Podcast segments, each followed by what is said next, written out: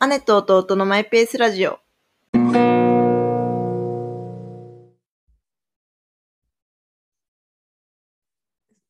あの、そっち行ってどんぐらい経った？と、今日10日だから、丸10日ぐらいか。うーん、どなんか、この間さ、あの、まあ、に、アメリカに持ってくものって話したじゃん？ううん。で、あの、歯ブラシ新品で、あの、口の中が切れたっていう。え？日本で買ったやつか？そう、ちゃんと硬いやつっていうので、あの、持ってったのに、裏目に出たというか。まあ今治ったけど、なんかこの歯ブラシがいいって言ってたのに。で結構なんか、こう普通にそれまでのさ、こうちょっと使ってた歯ブラシがこう古古いっていうか弱くなってたやつだったから、うん反動でというか、普通にその感じでやっちゃったっていうのもあるんだけどさ、思いがけずなんか、ちょっと鋭利なものが口の中に刺さったみたいな感じで。つら。まあでもそれは治ったし、うん。うん。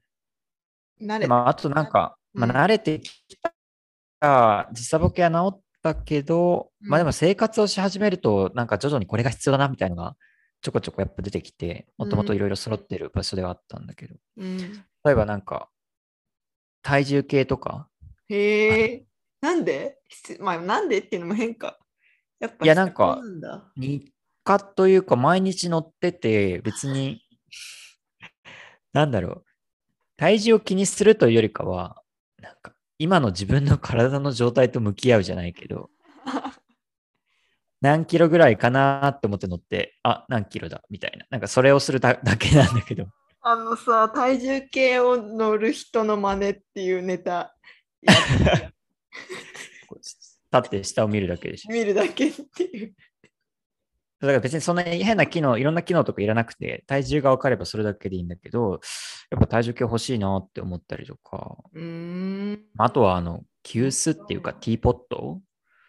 そうだよ。麦茶パックさ、54キロ入りの 水出しなり何なりで持ってったんだからさ。あとそば茶もちゃんと豆をそうだよ、そば茶持ってったのに。持ってったんだっけ？そば茶持。ってったけど、まだ使ってなくてちょっと。1年間で使い切れないよ、それありだね。このまま行くと。麦茶はね、ちょっとわかんないけど。うーん。まあ、とかまあそういうのがちょっとこう、何？生活を始めるとさ、あ、うんこれが必要だなっていうのが出てきて、うーん。ちょこちょこちょこちょこ、あの、メモを取って、明日買い物に行くっていう感じ。へえ。楽しみだね。うん、楽しみっていうか、いやこんなのとっとと終わらせたいじゃん。そのでもさ、生活の基盤を整えるみたいな。海外のスーパーとか行くのって結構楽しくない？なんか、うーん。すごいでかくてさ、バーン、まあ、カートにでもなんか何が、何がいいのかとか、どのブランドがどうなのかとか、あんまりわかんないとさ、うん。なんか情報量が多くて疲れる。あ、そう。私、それが楽しいなって思うけどね。うん。なんか観光ならいいじゃん。わーって感じで。あ、そっか。でもなんかそういうんじゃなくてさ、もうなんかあれが欲しいんだけど、あれはどこみたいなさ。えー、結構郊外なの？そのスーパーみたいな。あなんか大きいのは、郊外ってほどじゃないけど、うん。なんか車が必要だから、あの、先輩に連れてってもらうっていううーん。え、あの、食生活とかどうしてんの？ひどい。なんか、だってスーパーとかさ、歩いていけないんでしょ？いや、行けるんだけど、なんか近くにあるのが、なん日本でいう何なのかな？なんかホールフーズっていうちょっとこう、オーガニック系を扱ってる、ちょっと高級めスーパーみたいのがあるのよ。ナチュラルローソンか、成城石井。成城石井よりもちょっと上な感じかな、むしろ。えーまあ、お惣菜とかもあって、まあ、その辺でちょっと行ったりはするんだけど、うん、ずっとこれだと多分、こう家計のやりくり的にいうのあって、でもなんか、あの、果物を食べたいって思って、うん。グレープフルーツとか、なんか買ってる。うーん。なんで？そういう気持ちになったの？なんかそういうビタミンが少ないじゃないけど、なんかそういう危機感みたいな。え、面白いね。なんかそれをさ、体で感じるのかな？自分が違う土地に行った時に。うーん。わかんない。なんか、昔から海外旅行の時とかもなんか果物を食べようみたいな気分にはなるかもしれない。そうなんだ。わかんないけど。へえ面白いね。うん。多分無意識にこっち東京でさ無意識にやってたことがさ多分もう一回ゼロから考え直すみたいな感じになってるじゃん。うん。意外と体重計必要だったんだなみたいな。そうなんでしょ つまり。そう。うん。そうなのよ。別に体重計に乗ってれば、なんか、落ち着くとかってわけじゃないんだけど、ないと不安っていうのは確かにえーあそる。れなんだろうね。すごいね。でもまあ習慣ってことか、要は。習慣だよね、習う慣。んだってほぼ毎日乗ってたからね。うん、そんなさ、ドヤ顔で言われても、いや、だからそれぐらいのものがないっていうのは結構大事なわけよ。3日か4日に1回ぐらいかな。うん体重計家にあるけど乗ってない全然とかいう人はちょっと信じられないっていうか乗りなよって 何人かに言ったことがある。何なの？あなたは体重計の何なの？いや、乗るだけで、乗るだけでいいよだよっていう話を、でもそれあの聞いたことある。ダイエットとかもそうそうそういいとか言う。記録するというか、ただその認識するだけでそ意識が変わるみたいな。なんか自分のこう、体何キロぐらいっていう感覚を、なんか実態と自分の感覚をちゃんとずれなくすり合わせておきたいみたいな るほどね。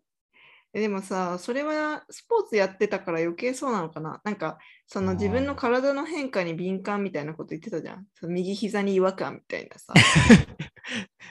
膝じゃないよ。あの、右のハムとかね。どっちでもいいよ、別に。でも確かに、それはあるかもしれない。そう、だからそれを、私なんかは、なんていうかな、もう、そういう戦線離脱してからさ、千里だもう10年とかだから、こう、特に意識せずとも日常生活を送れるんだけど、うん違和感とかさ、あんまり敏感じゃないんですよ、多分。でも本当、現役時代競技やってた時は朝起きた時の感覚で体の重さ軽さとかいろいろ分かったよなみたいのはちょっとあるけど、すごいね。でもそれぐらい毎日体って変わるじゃん。っていそうか、2だからこそ2、3日動か動かさなかった。何？だからこそ体重計ないこの10日間の生活で かつ8月ちょっと忙しくてさあのあんまりこうランニングとかうん。筋トレ的なこうエクササイズができていなかった。中でこうなんか痩せたかなって感覚がちょっとあってあ、筋肉が落ちたってこと？落ちた感じでなんかズボンなんかあれ前よりちょっと緩い気がするみたいなのをちょっと思って、へー面白いね。運動しないと痩せるんだ。多分ううんん、わかんない。あと食事もよるかもしれないけど。で、そう、だから早く体重計を明日ゲットしないと。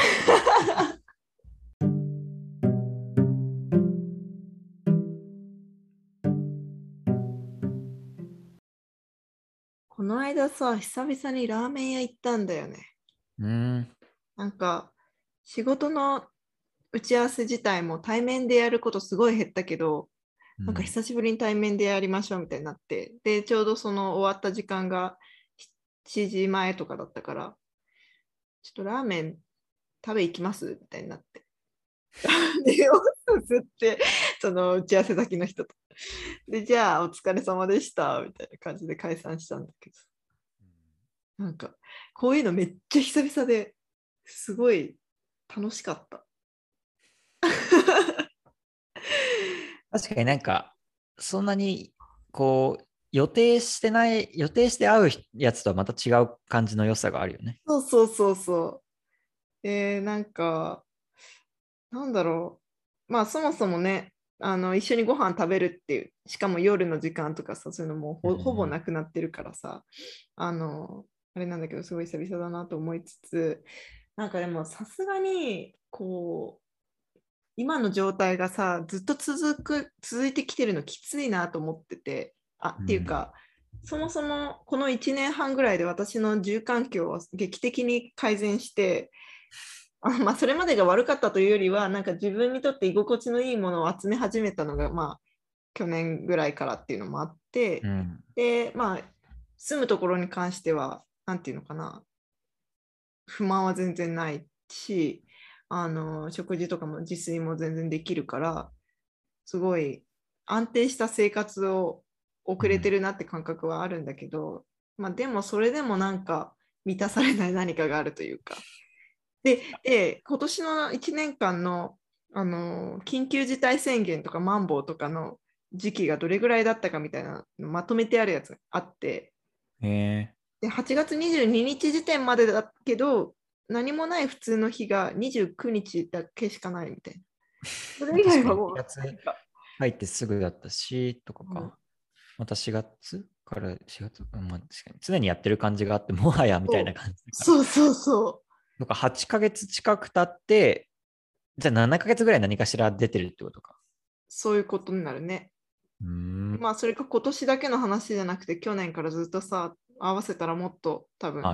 違うけど、だからそれがさすがになんていうかなその自分一人でこ心地よく生きるってことをいくら満たしても多分まだ満たされない何かがあるのかなって思ったっていう。まあ、人間、人間だもんね、とか言うと、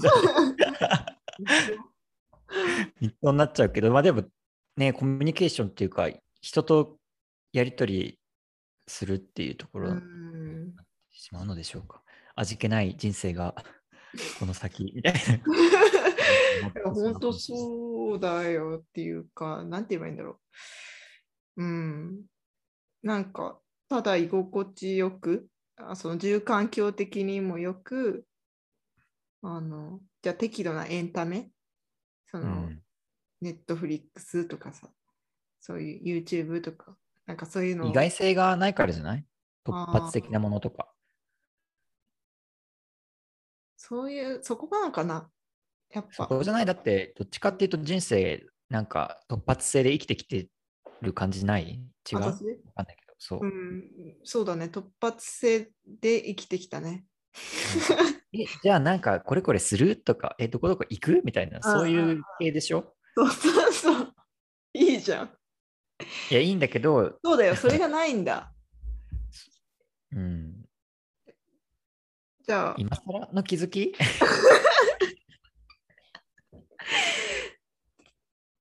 なるほど。